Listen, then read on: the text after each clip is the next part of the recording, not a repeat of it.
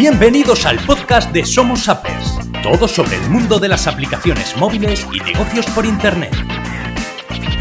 Este podcast es patrocinado por App Rentables y Apper al Instante. Bienvenido a un episodio más del podcast Somos Appers. Gracias por permitirme entrar en tu espacio. Saluda Oscar Orozco de App Rentables y Apper al Instante. El día de hoy tenemos el paso número 3 de los 8 pasos para el éxito del Upper en los episodios anteriores para este, recordarlos. El paso número 1 hablaba acerca de la importancia de seguir las reglas, de seguir las políticas de Google, que es la empresa con la que estamos trabajando como socios para mostrar su publicidad en nuestras aplicaciones móviles y de esta forma ganar dinero. Eso tiene que ver con el paso número 1. Paso número 2 lo vimos justo en el episodio anterior tiene que ver con hacer una investigación de las palabras claves, una investigación de la app por hacer. Hablamos de que tiene que ir validada, tiene que haber una, eh, un mercado hambriento o una temática que tenga mucha búsqueda para que tu app pueda ser eh, descargada y buscada y no quede ahí en el olvido. Ahora hablaremos de lo que es el paso número 3, que es el análisis de la competencia. Ok, listo. Una vez que ya tienes un mercado hambriento o un tema hambriento, como le quieras llamar. Eh, ya hiciste tu investigación de palabras claves, ya tienes una lista de las apps por hacer o de la app por hacer. El siguiente paso es ver contra quién vas a competir y contra quién te vas a poner a luchar para eh, tratar de robarles un pedazo de pastel a esa, a esa competencia. Es muy probable que el tema que hayas elegido tenga competencia. Ojo, porque hay veces que podemos creer que algunas palabras claves tienen algunas búsquedas o unas búsquedas decentes en Google y cuando vamos a Google Play quizá no hay una app hecha. O sea, es decir, hay cero competencia. Ahí nos asalta una duda de que puedes estar frente a una mina de oro o frente a una temática que no tiene app y a lo mejor vas a ser tú el primero y vas a dar un golpazo y vas a obtener todas las descargas. Si hay esas minas de oro todavía, es decir, temáticas que tengan muchísima búsqueda y cero competencia. Pero a veces también hay que ponernos a pensar y decir, si no hay competencia, ¿será que es por algo? ¿Será que no hay apps por algo? Porque quizá nadie o no hay un mercado lo suficientemente fuerte. ¿O será que estoy confundido en mi investigación y por algo no hay competencia? Es decir, siempre hay que hacer esas preguntas, pero por lo general siempre va a haber alguno que otro competidor. Y aquí es lo importante que tú analices, ¿no? ¿Contra cuántos estoy compitiendo? ¿Cuántas apps tienen exactamente la palabra clave de la app que yo voy a hacer? Por ejemplo, imágenes de animales.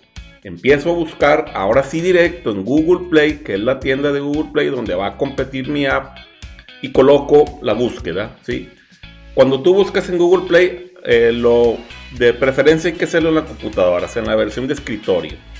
Aparecen todos los resultados y hay que dar hacia abajo, hacia abajo, hacia abajo para que Google despliegue todos los resultados que tiene. Ok, no salen todos, salen creo 200 en el momento que grabo este podcast. Salen los primeros 200 resultados que te arroja Google de las apps que están rankeadas por esa palabra clave o similares, ¿no? Es decir, no tiene que ser forzosamente que salga en primer lugar una app que diga exactamente imágenes de animales. Puede que haya, o en segundo, en primer lugar, una app que tenga una palabra o la palabra clave esa en la descripción de su ficha. Por ejemplo, puede ser una app que diga imágenes de perros, ¿no? O algo así, y esté en el segundo, tercero, cuarto, quinto lugar.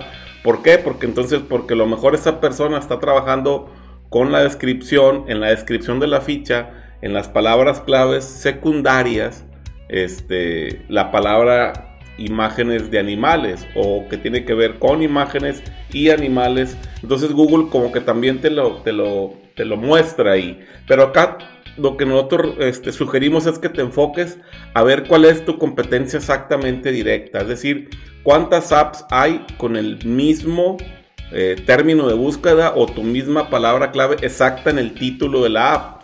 Se puede decir que esos son tus competidores directos. Si aparecen muchos, no sé, más de 15, 20, 30, 50 competidores, pues contra ellos son los que vas a empezar a luchar para lograr esos primeros lugares. Y ahí es cuando tú empiezas a hacer esa investigación de la competencia. Y no solo viene por ese lado saber cuántos tengo por delante, sino también la responsabilidad del upper es ver, ok, voy a competir contra esta gente, ¿sí? Y apuntas en tu documento. Siguiente paso es ver, analizar sus apps, descargártelas de preferencia, conocer a tu competencia, espiar a tu competencia, descarga tus apps, ves, ve, eh, analiza las que tal funcionan, analiza los comentarios sobre todo de la gente, eso te va a traer mucha información de qué está haciendo bien y, o qué está haciendo mal tu competencia para que tú encuentres un punto en el cual eh, tú logres competirle, ¿sí? Y también entender que tú no puedes pretender llegar y en unos días ponerte encima de tu competencia. Ese es un trabajo que tú vas a ir logrando en tu carrera como un upper, obviamente siguiendo los ocho puntos que vamos a ver aquí de este, de este podcast de los ocho pasos del éxito y haciendo un trabajo constante, ¿no? Día a día, semana a semana, de promoción, de un trabajo de ASO, de tráfico pago, de tráfico gratis, de, eh, de relación con, la, con tu audiencia, de envío de notificaciones push. Es decir, son temas que vamos a ir viendo más adelante, son apasionantes pero en este caso sí quería contarte esto. Siempre es muy importante que tengas presente contra quién estoy compitiendo y cómo es que le voy a ganar. Eso tiene que ver con este paso número 3, análisis de la competencia. Espero que te haya gustado. Gracias por escuchar este podcast de App Rentables y App al Instante y nos encontramos en un próximo episodio.